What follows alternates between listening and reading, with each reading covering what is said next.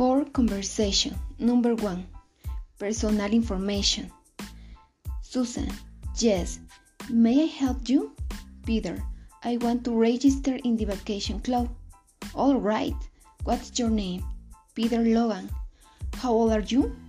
I am 20 years old. What's your address? My address is 9th Street and 4th Avenue, House 7. What's your telephone number? My telephone number is 72 48 98 60. Okay, the club starts on Monday. Thank you. See you Monday.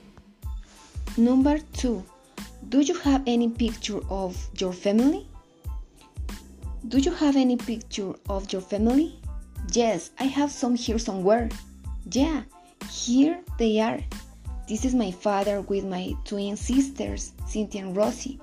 They are both bilingual secretaries. What does your father do? Here's, he's retired. This is my mother. She's a lawyer. Really? Mm-hmm. And these are my brothers, Peter and Richard, and that's Cynthia's boyfriend, Mark Garcia. His last name Garcia? Yes, it's a very com common name in, in Spain. What's your last name? Helal. How do you spell it? H E L A L. It's that's a common name in Egypt.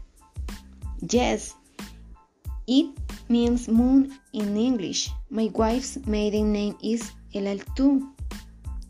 Oh, are you married? Yes, and I have a seven years old son. What about you? No, I am not married. Do you have a boyfriend? No, I don't. Number three, waiting for a bus. I want to go shopping. Are you coming? Sure, that's music to my ears. Let's take a cab. No, the best way to know a city is by bus. Bus? Are you kidding? No, I am not. And if you don't like it, I'll go alone. What am I going to do?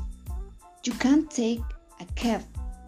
Okay, I'll take the bus if it has air conditioning. Don't worry, they all have air conditioning here on the bus. Where would you like to sit?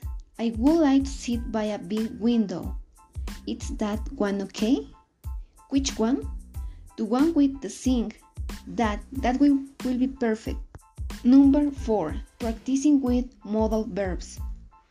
Diana, when will you come over tomorrow? Linda, I, I can't come over after work. Should I bring anything? You could bring some snacks if you want. I could bring chips or cookies. Would you bring cookies? Yes, I will make some chocolate chip cookies right now, and I might bring chips too. Thank you.